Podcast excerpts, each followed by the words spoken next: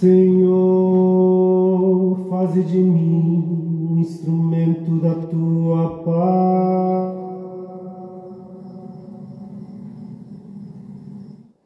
Onde houver ódio, faze que eu leve o amor.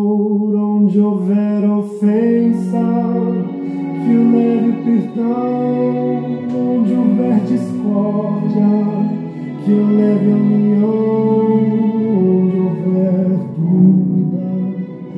Leve a fé. Onde houver erro, que eu leve a verdade. Onde houver desespero,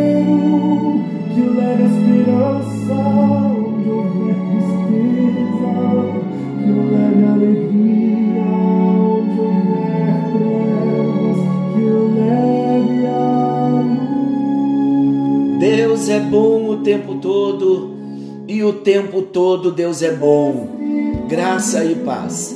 Estamos juntos em mais um encontro com Deus. Eu sou o pastor Paulo Rogério e juntos estamos com um propósito: estudarmos a palavra de Deus. E nós estamos falando de intercessão. E eu quero começar orando para que Deus nos dê discernimento, que Deus nos abra a visão espiritual, para que venhamos ter revelação da palavra de Deus acerca do propósito que ele tem para mim e para você na intercessão. Quando falamos de oração, nós estamos falando de batalha, porque para orar nos encontramos, nos relacionamos com Deus. E existe oposição na vida de oração. Por isso dá dificuldade de orar. Amamos a Deus, queremos nos relacionar com ele, mas a dificuldade na oração é que existe o opositor. O maligno não quer que nós oremos, mas Deus quer e nós vamos cumprir a vontade de Deus. Pai, em nome de Jesus, eu coloco a vida de cada filho, cada filha no teu altar. No nosso encontro com Deus, estamos estudando sobre oração e agora nós estamos falando da intercessão. E nós estamos falando em nível de batalha espiritual. Porque dizer que devemos orar pelos outros, todos sabemos. Contar que a Bíblia diz que devemos orar uns pelos outros, também nós sabemos.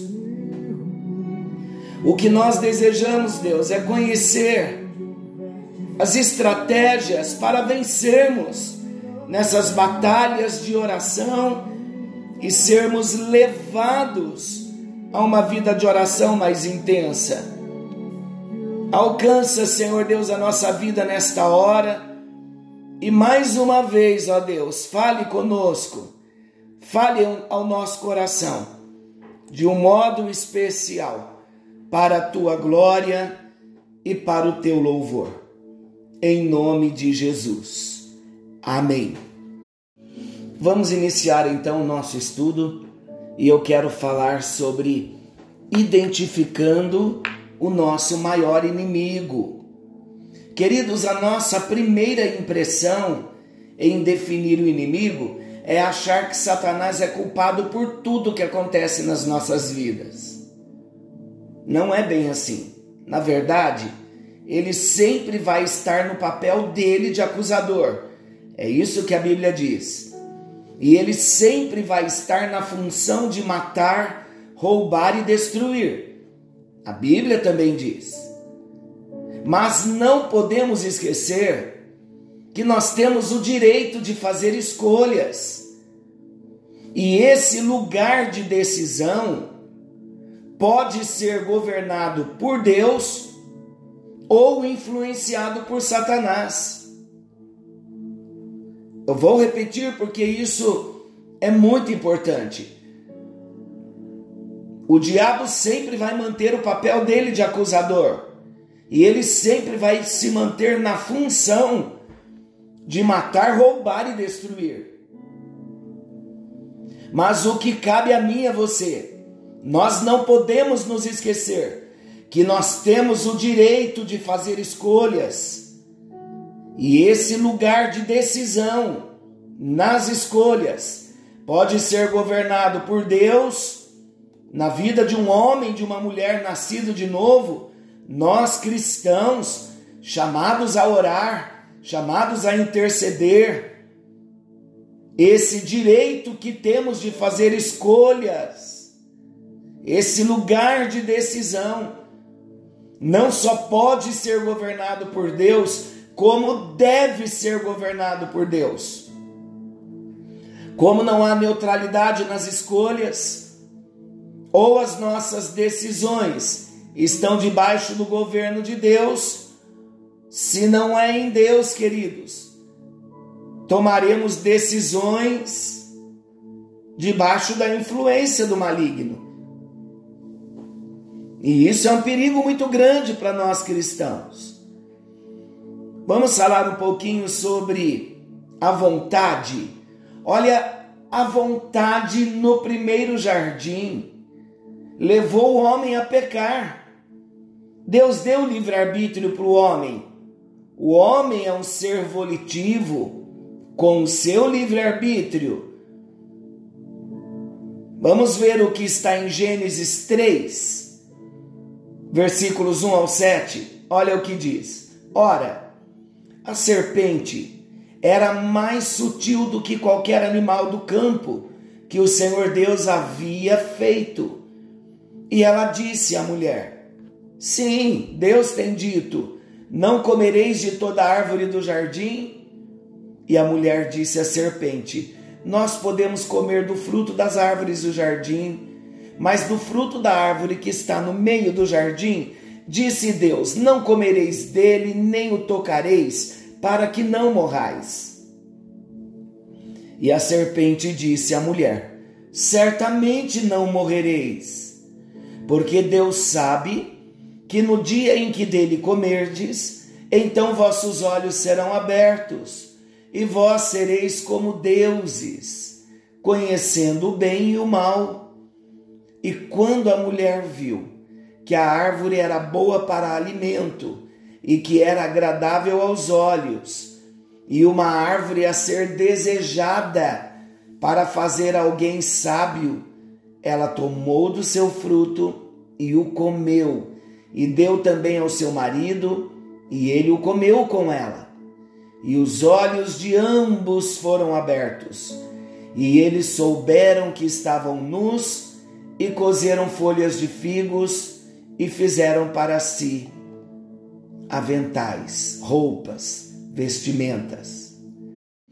Queridos, vocês sabem qual é o nosso maior desafio?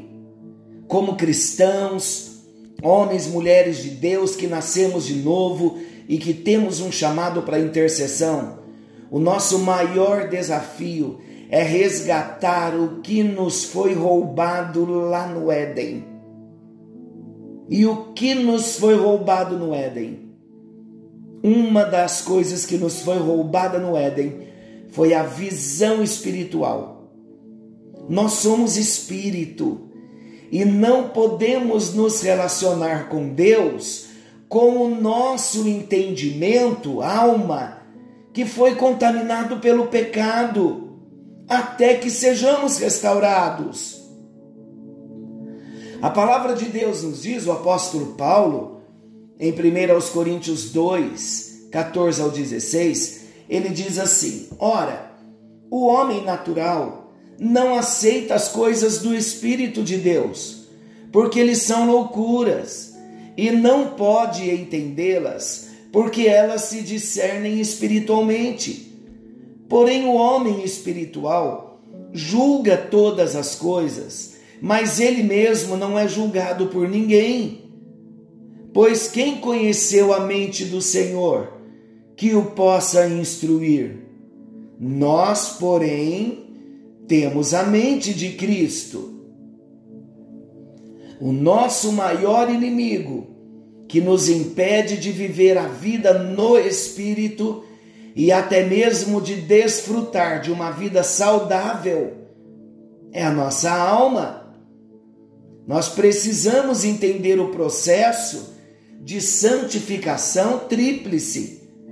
A palavra de Deus nos diz em 1 Tessalonicenses 5:23, o mesmo Deus da paz vos santifique em tudo, e o vosso espírito, alma e corpo sejam conservados íntegros e irrepreensíveis na vinda de nosso Senhor Jesus Cristo.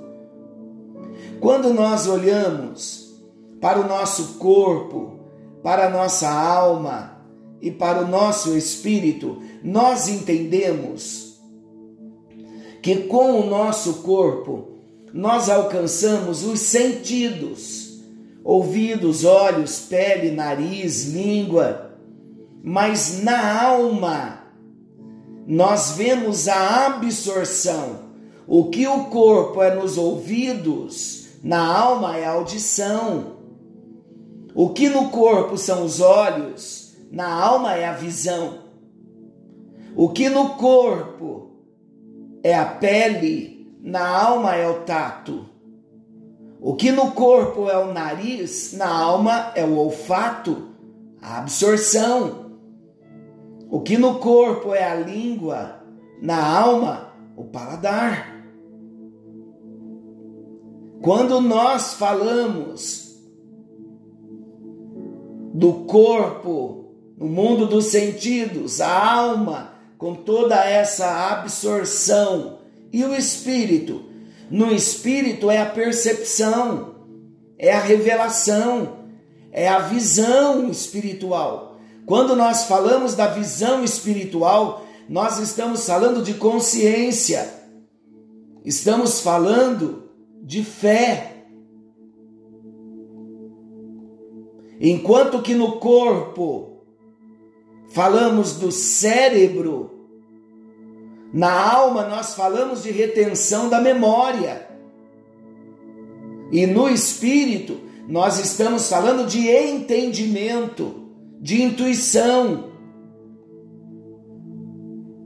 Então, queridos, se no corpo temos as habilidades, na alma os julgamentos, no espírito nós temos o discernimento. Se na alma temos emoções e vontade, no espírito nós temos comunhão com Deus e uma vontade em Deus, uma vontade restaurada. A nossa alma, ela foi programada desde o ventre. Vocês sabiam que todas as palavras, as reações, os sentimentos e até mesmo as atitudes, elas ficam registradas na mente da criança. E após o seu nascimento, a alma absorve tudo o que recebe através dos cinco sentidos: da audição, da visão, do tato, do olfato, do paladar. E cada informação que recebemos fica registrada na mente, guardada na memória, no consciente, no subconsciente e no inconsciente do indivíduo. Todas as coisas, a palavra de Deus diz em Tito 1,15, são puras para os puros, mas nada é puro para os contaminados e infiéis. Antes, o seu entendimento e consciência estão contaminados. É o que a palavra de Deus diz. Então, como esse inimigo se manifesta em nossa alma? É através da incredulidade. Primeiro lugar, a incredulidade nos quais, segundo aos Coríntios 4:4, nos quais o Deus desse século cegou o entendimento dos incrédulos para que lhes não resplandeça a luz do evangelho da glória de Cristo, que é a imagem de Deus. O Deus desse século cegou o entendimento dos incrédulos, mas nós já não somos mais incrédulos. Nós podemos ter visão, visão espiritual aberta porque a incredulidade já não pousa nem repousa mais sobre a nossa vida. Mas como o inimigo influencia através do orgulho, da rejeição, através do medo, da desobediência, da insubmissão, da independência. São coisas sérias. Da idolatria, o amor ao dinheiro, a falta de amor, a falta de perdão. O que Deus quer nos levar a entender. A nossa alma em Adão foi toda contaminada. Uma vez que temos uma experiência com Jesus, uma experiência de termos entregado a nossa vida nas mãos de Jesus, uma vez que recebemos a experiência do milagre do novo nascimento, uma vez que nós entregamos a nossa vida a Jesus, a nossa vontade também, ela é entregue a Jesus. Então, a entrega da vontade no segundo jardim, que é a cruz, que é o Calvário, vai levar-nos à restauração. O apóstolo Paulo diz que por meio de um só, assim como por meio de um só, o pecado entrou e gerou a morte, por meio de um só também a vida entrou. Jesus. Adão trouxe morte, mas Jesus nos traz vida. E a vida que Jesus nos traz é uma vida que vai levar-nos à restauração por completa de toda a nossa alma. Eu vou explicar. Estávamos mortos nos nossos delitos e pecados. Tivemos uma experiência com Jesus. Nascemos de novo. Quem nasceu de novo em nós? O nosso espírito, a nossa alma ou o nosso corpo? O nosso espírito, evidentemente. O nosso espírito nasceu de novo. E a alma? A alma não nasceu de novo? Não. A alma precisa ser restaurada. E a restauração da alma é um processo na vida cristã, onde nós vamos nos entregando a cada dia ao Senhor, nos submetendo a Ele a cada dia, e a nossa alma então vai sendo restaurada no Senhor. Pastor, o que isso tem a ver com o intercessor? Tem tudo a ver, porque o, re, o intercessor ele tem que ter a sua alma restaurada. Ele tem que ter as brechas fechadas, porque ele vai entrar em batalha pela vida de outros. Senhor nosso Deus e querido Pai, estamos abrindo o nosso assunto, tratando com a vida do intercessor, tratando com o caráter, com o coração e com a alma de cada um de nós, é o Senhor tratando conosco. Então vem, Senhor Deus, operando em nossas vidas, realizando e cumprindo todo o teu propósito, para que venhamos ser instrumentos de bênçãos nas tuas mãos, para a tua glória e o teu louvor. Opera em nós, trabalha em nossas vidas e glorifique a Jesus nos restaurando e nos levantando como intercessores. É a minha oração em nome de Jesus. Amém, amém e graças a Deus. Graças a Deus. Que a bênção do Senhor venha nos alcançar. Querendo o bondoso Deus, estaremos amanhã de volta, nesse mesmo horário, com mais um encontro com Deus. Forte abraço, fiquem com Deus. Deus nos abençoe.